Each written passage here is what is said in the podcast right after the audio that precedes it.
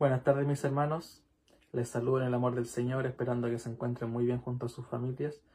Eh, en esta tarde se me ha encomendado entregar el mensaje de la palabra del Señor y en el día de hoy eh, el mensaje se encuentra en el Evangelio según San Lucas, en el capítulo 14, desde el versículo 15 en adelante. Y le doy lectura en el nombre del Señor. Oyendo esto, uno de los que estaban sentados con él a la mesa le dijo, Bienaventurado el que coma pan en el reino de Dios. Entonces Jesús le dijo, Un hombre hizo una gran cena y convidó a muchos, y a la hora de la cena envió a su siervo a decir a los convidados, Venid, que ya todo está preparado. Y todos a una comenzaron a excusarse. El primero dijo, He comprado una hacienda, y necesito ir a verla, te ruego que me excuses. Otro dijo, he comprado cinco yuntas de bueyes y voy a probarlos, te ruego que me excuses. Y otro dijo, acabo de casarme y por tanto no puedo ir. Vuelto el siervo hizo saber estas cosas a su señor. Entonces enojado el padre de familia dijo a su siervo, Ve pronto por las plazas y las calles de la ciudad y trae acá a los pobres, los mancos, los cojos y los ciegos. Y dijo el siervo, Señor, se ha hecho como mandaste y aún hay lugar. Dijo el Señor al siervo, Ve por los caminos, por los vallados, y fuérzalos a entrar para que se llene mi casa, porque os digo que ninguno de aquellos hombres que fueron convidados gustará mi cena. Oramos al Señor.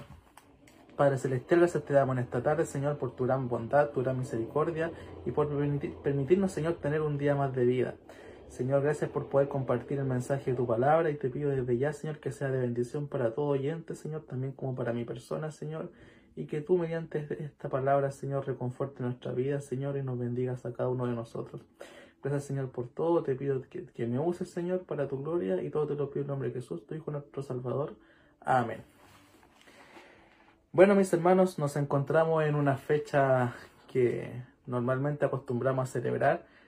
Se celebra la primera Junta Nacional de Gobierno, otros dicen la independencia, que quizá en otra fecha pero se estipuló este día, ¿cierto?, para festejar, más allá de que algunos sean más patriotas que otros, o que unos estén de acuerdo con la celebración y otros no.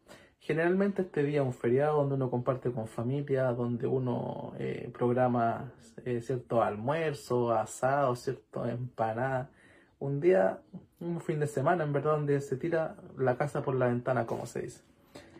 Acá también nos encontramos una situación similar una cena, una gran cena, dice acá. Eh, el contexto, eh, Jesús fue a comer a la casa de un fariseo, ¿cierto? Eh, y allá, ¿cierto? Ocurrieron un montón de cosas. En, el primer lugar, en, los primeros versículos, dice que estaban en día de reposo incluso y había un hombre hidrópico, que es una enfermedad que acumula mucho líquido, mucha, hay mucha retención de líquido y las personas se hinchan, los, tobillos son gigantes. Y Jesús dijo, ¿es lícito sanar en el día de reposo? Y nadie le respondió. Y Jesús sanó a ese hombre en, el mismo, en la misma hora. Y todos los fariseos estaban mirando. Y, dijo, eh, ¿quién de vosotros, si su asno o su buey se cae algún pozo, no lo sacará inmediatamente, aunque sea día de reposo? Ya partió enseñando algo Jesús. Ya los descolocó ya les dijo que independiente que fuera día de reposo, Dios sobraba todos los días del año. Y posteriormente, ya refiriéndose a la cena, Jesús al momento de llegar vio que las personas se acomodaban, ¿cierto?, en los primeros lugares, eh, se aseguraban en el fondo, eh, como nosotros hoy día de repente tratamos de buscar algún lugar cuando vamos a algún evento, tratamos de llegar temprano, pasó lo mismo. Y Jesús dijo, en el fondo, en el lenguaje de nosotros, ¿por qué se acomodan, ¿cierto?, en los primeros lugares si nadie les ha dicho que se sienten ahí. Eh, es mejor sentarse en el último lugar, porque si uno se sienta en el primer lugar y después lo llaman a cambiarse, uno sufre una humillación. En cambio, si uno se sienta en el último lugar y el amo de casa le dice, siéntate, cámbiate de ahí, siéntate en un lugar más privilegiado, y uno se sienta con las personas que tienen mayor relevancia en el evento, uno ciertamente va a ser exaltado. Y ahí el Señor dijo, eh, el que se enaltece Dios lo humilla y el que se humilla Dios lo exalta, ¿cierto? Por lo tanto ya tenemos, ya tenemos ahí una enseñanza poderosa del Señor donde el Señor nos llama a tomar nuestro lugar. nosotros podemos tener un concepto muy alto de nosotros mismos, pero nosotros no somos nada. Nosotros somos simplemente barro. Eh, hoy día da lo mismo el título, da lo mismo el estatus social que tengamos. El Señor por todo derramó la misma sangre, el Señor murió por ti y murió por mí. Es por esto, mis hermanos, que el Señor no hace excepción de personas y hoy día, aunque no puedas tener un invitado en tu mesa, aunque la familia esté lejos, el principal invitado en tu vida tiene que ser Jesucristo. Porque Él es el único que nos bendice, es el único que nos reconforta, que nos alienta y nos anima a seguir adelante. Y entrando ya eh, después en conversaciones en la cena, el Señor cuenta una parábola en donde había una gran cena, una cena importante, una persona importante llamó a muchos invitados de su mismo elite, de su mismo estatus. Ustedes todos saben lo que significa hacer una gran comida, ¿cierto? Significa mucho gasto. En el día de, en estas fechas se consumen hartas cantidades de dinero en comprar carne, comprar muchas cosas, muchos insumos para comer y para celebrar. Lo mismo pasó en esa época, en, lo que, en la historia que Jesús estaba contándole a ellos. Y dentro de esto dice que el hombre se esforzó, hizo una gran cena, imagínense la coordinación que tuvo que hacer, la inversión, el tiempo que invirtió y el, y el día de los que hubo, cuando llegó el momento de comer, eh, manda a su criado a preguntarle qué pasa. Y hay muchos se excusan. Dice, eh, el primero dijo, he comprado una hacienda y necesito ir a verla, te ruego que me excuses. Eh, otro dijo, he comprado cinco yuntas de bueyes y voy a probarlos. Te ruego que me excuses. Mis hermanos, de repente nosotros no comprendemos que nosotros somos destinatarios de bendición. El Señor nos eligió para bendecirnos. Y acá también en esta parábola podemos ver que muchas personas se excusaron. Muchas personas no quisieron ir a Jesús. Tenían cosas más relevantes que hacer. Por lo mismo Jesús en esta parábola quiere anticipar y decir o, respaldar lo que dice el Evangelio según San Juan cuando eh, la palabra de Dios dice a los suyos vino y los suyos no le recibieron. Más a los que le recibieron le fue dada la potestad de ser llamados hijos de Dios. Y podemos ver, mis hermanos, que los invitados a la cena, los destinatarios de la bendición era el pueblo judío. Jesús vino a restaurar el pueblo de Israel más así su pueblo lo rechazó. Pero por ese rechazo, los destinatarios de la bendición, los que Dios eligió posteriormente para ser bendecidos, fuimos nosotros. Mi hermano, hay muchas personas que probablemente tienen un estatus mayor que nosotros, más estudio, mayores posesiones materiales, pero Dios te eligió a ti. Hoy día quizá no tienes nada en tu mesa, hoy día quizá tu vecino está haciendo un asado y tú no puedes, porque no tienes trabajo. Pero déjame decirte que aunque no tengas nada en tu mesa, aunque no puedas invitar a nadie a tu casa, tú eres el principal invitado a la cena de las bodas del Cordero. El Señor te eligió a ti. El Señor ocultó el conocimiento y la sabiduría de los sabios y se lo reveló a los pequeñitos. Y los pequeñitos somos nosotros. Hoy día quizá hay mucha gente que puede venir a Dios, o incluso hay mucha gente que está dentro del Evangelio y no va a Dios porque tiene otras excusas, tiene otras prioridades. Pero en esta tarde el Señor nos insta a que nuestra principal prioridad sea Dios, sea Jesucristo y sea su Evangelio. Porque nada bueno puede provenir de otra cosa que no sea de Dios. Mis hermanos, Dios es quien nos bendice. Dios dio su sangre y su vida por nosotros. Él vino a los suyos y los suyos no lo recibieron. Mucha gente llevaba la parábola estaba invitada a la cena y se excusó. Pero el Señor cuando se excusaron, puso su mirada en usted, su mirada en mí, y el Señor nos eligió. Dice, vuelto el siervo, hizo saber estas cosas a su señor. Entonces, enojado el padre de familia, dijo a su siervo, ve pronto por las plazas y las calles de la ciudad y trae acá a los pobres, los mancos, los cojos y los ciegos. Mi hermano, qué poderoso esta palabra. Acá dice que había gente distinguida invitada. Gente de alto estatus probablemente estaba invitada en esa cena. Y el amo de casa, quizás tenía una gran casa, una gran mesa, dice, no importa.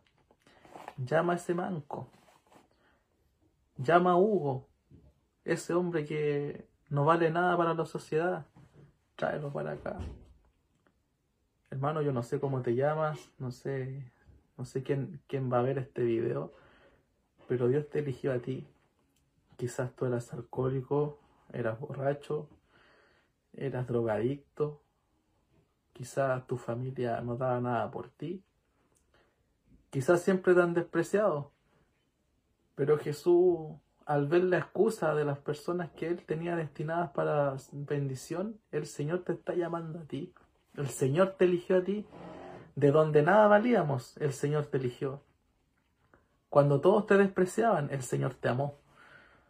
Cuando hoy día nada tienes y estás sufriendo la prueba, el Señor te ama, el Señor te bendice, el Señor te tiene destinado para grandes cosas, pero el Señor también tiene su propósito si en este momento estás pasando la dificultad.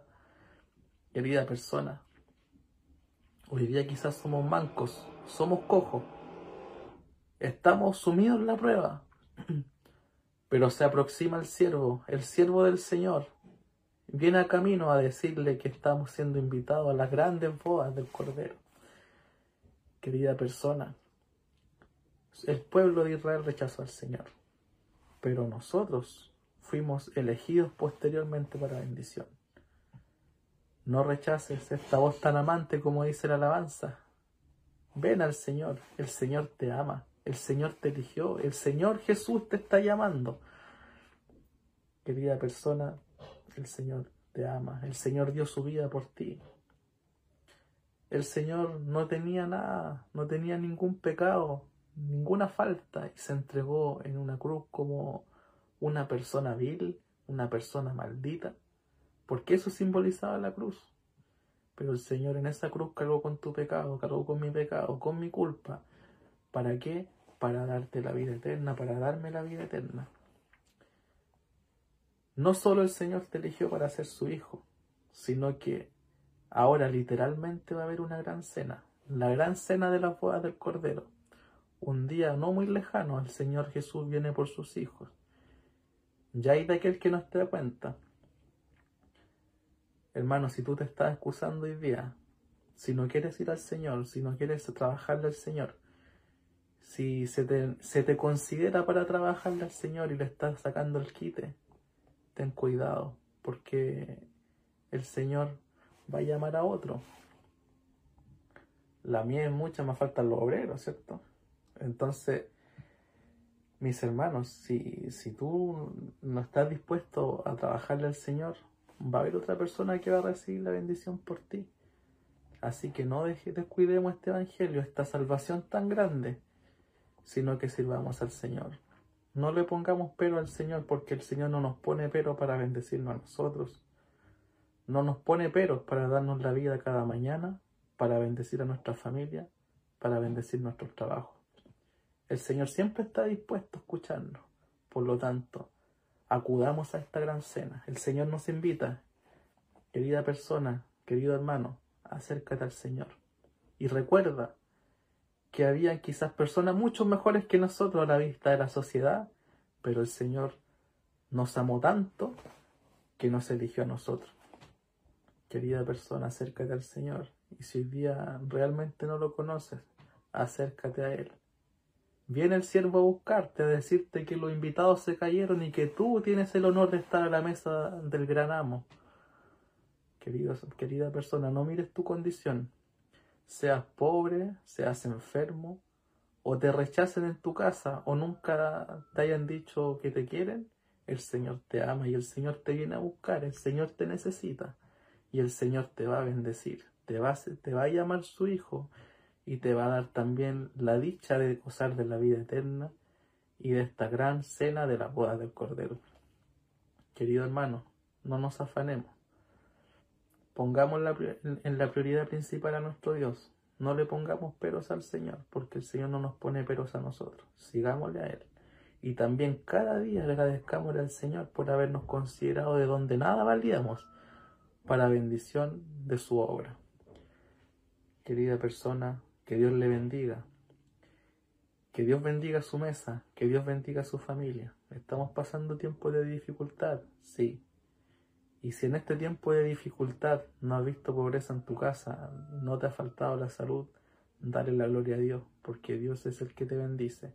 Y si te falta en este día, estás complicado, no tienes que comer, el Señor te va a bendecir, porque Dios ama a sus hijos. Pero lo más importante es que Él te tiene considerado para la grande boda del Cordero, para esa gran cena, para ser su hijo.